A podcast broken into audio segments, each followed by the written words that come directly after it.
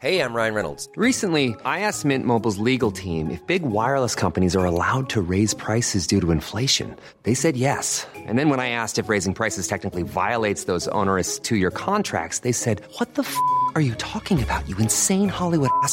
So to recap, we're cutting the price of Mint Unlimited from $30 a month to just $15 a month. Give it a try at mintmobile.com slash switch. $45 upfront for three months plus taxes and fees. Promo for new customers for limited time. Unlimited more than 40 gigabytes per month. Slows. Full terms at mintmobile.com.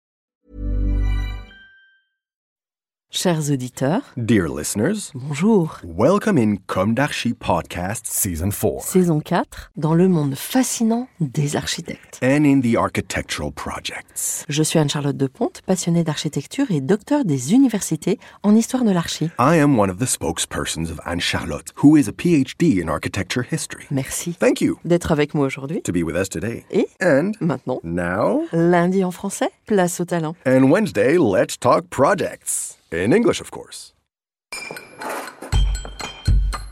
Bienvenue dans Comme d'Archi.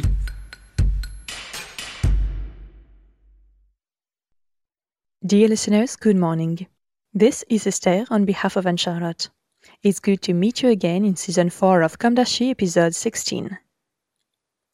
Dear listeners from all over the world, today we are going to tell you about an exceptional building, which has just been delivered. It is being published a lot in the French press at the moment.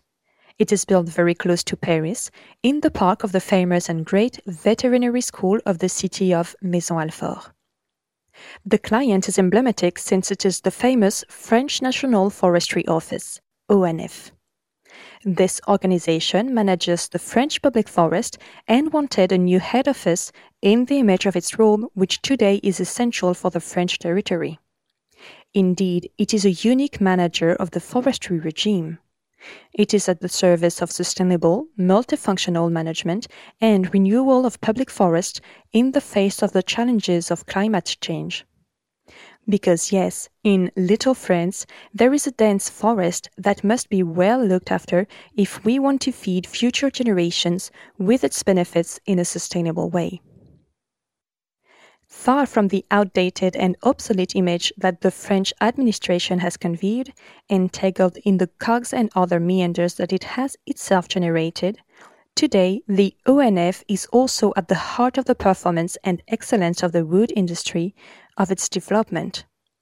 It defines itself by extension as an organization that serves employment, the economy, and carbon neutrality.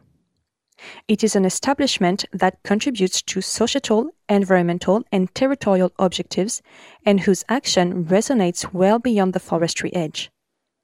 It is a public institution that challenges itself and claims performance. Its economic model has been restored and its competences have been strengthened. In short, it is evolving with the times and is now working to maintain a permanent dialogue with the living world, a dialogue of quality with increased efficiency. The history of its new headquarters embodies this dimension. This story began with the choice of a team of young, outsider, but performing architects filled with the desire to help the world change for the better. An organic youth flooded by a sap that makes its heart beat strong, a youth that wants to live. And the youth embodied here by Samuel Poutou and Vincent Lavergne and their teams, young but sufficiently mature to avoid the pitfalls of ardor, idealism, or radicalism that can only be theoretical. Not that the other talented agencies pre selected during the competition did not claim laudable intentions, such as Chartier Dalix or L'Oceanima or one of the biggest agencies in Brazil, Triptyque. No. The added value of Atelier Woa and VLAU, Vincent Lavergne Architecture Urbanisme, both brought together for the occasion, was undoubtedly their expertise in the field of wood combined with their urban expertise all of which was complemented by an extraordinary ability to listen, which was expressed during the competitive dialogue under the public procurement procedure that was put in place. A global performance contract known as a design and build. In this case, it is the family firm Hervé, since bought by the Fiducim City CG Group, which is the representative and is committed to the grouping. Vincent Lavergne looks back on this architectural association.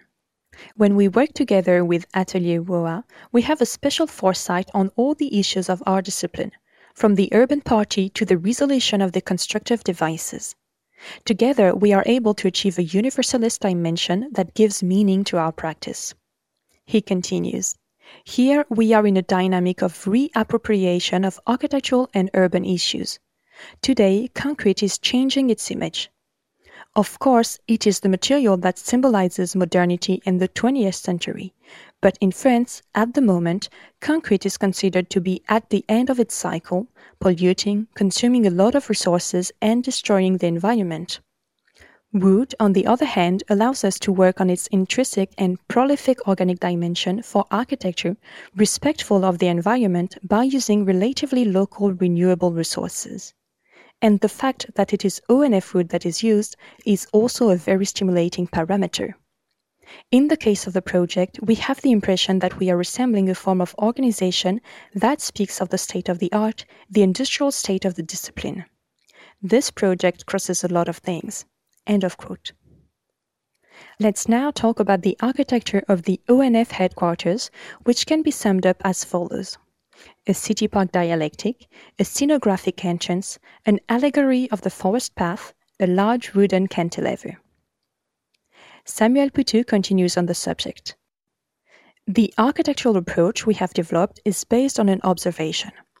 From the tower in which the ONF teams were installed, we said to ourselves that we really needed to do the opposite to have a horizontal articulation rather than a vertical and compartmentalized one.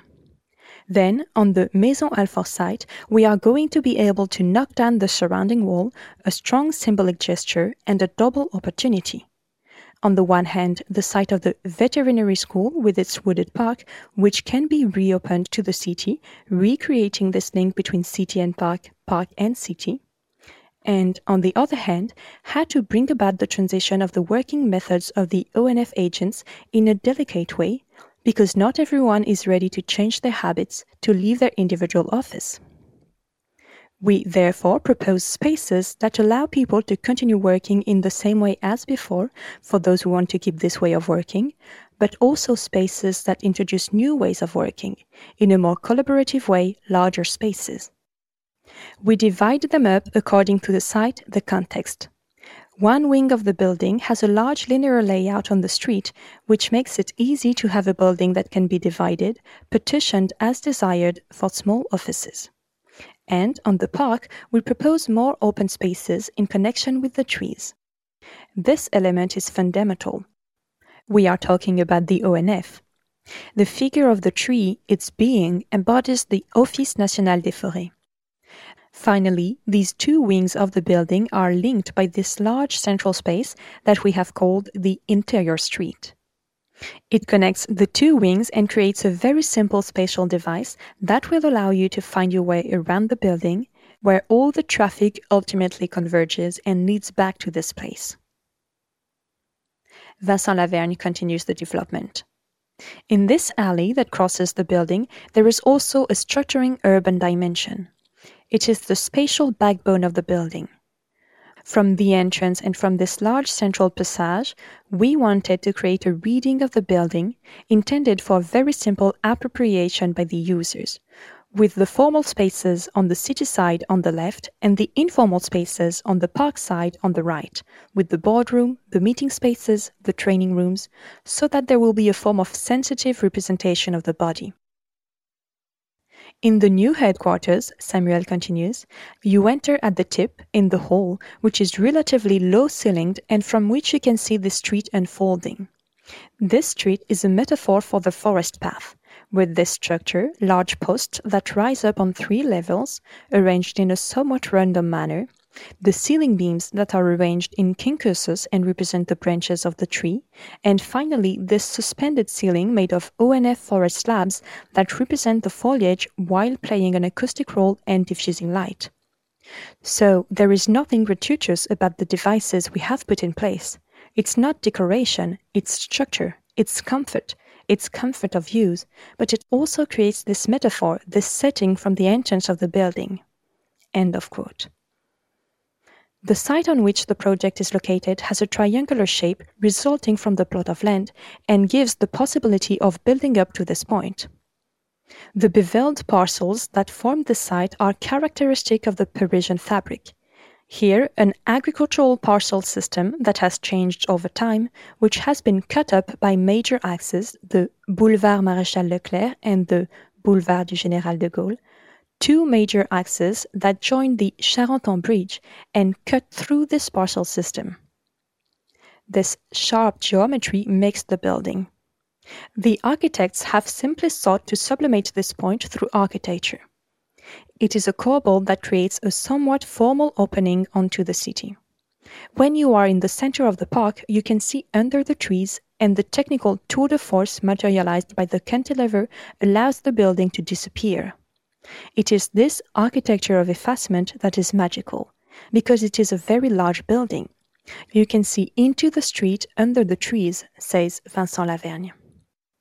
It is a simple geometry that creates complex spaces, the radiation of important structural elements around the central axis. On the informal side, various mezzanines follow one another in tiers and create a space that is spectacularly cathedral like, but simple to construct in terms of structure. As we are close to the metro, says Samuel, a double slab acts as a vibratory brake and the concrete core provides ballast.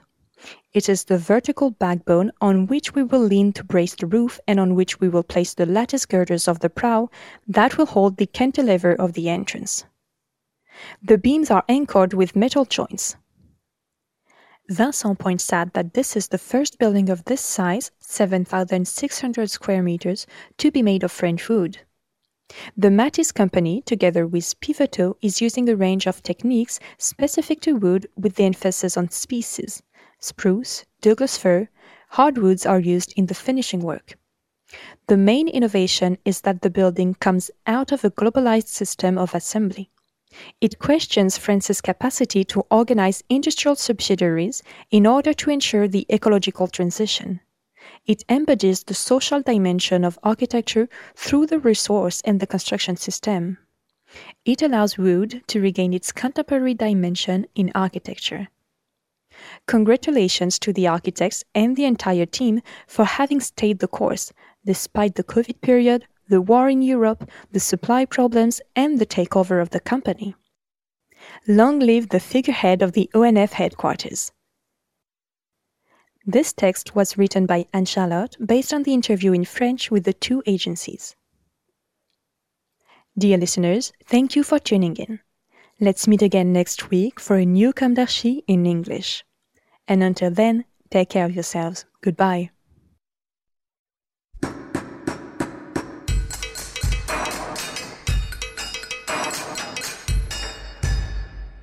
Thank you for listening.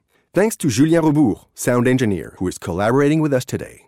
Don't forget to tune in to our previews on Instagram at Comme d'Archi Podcast.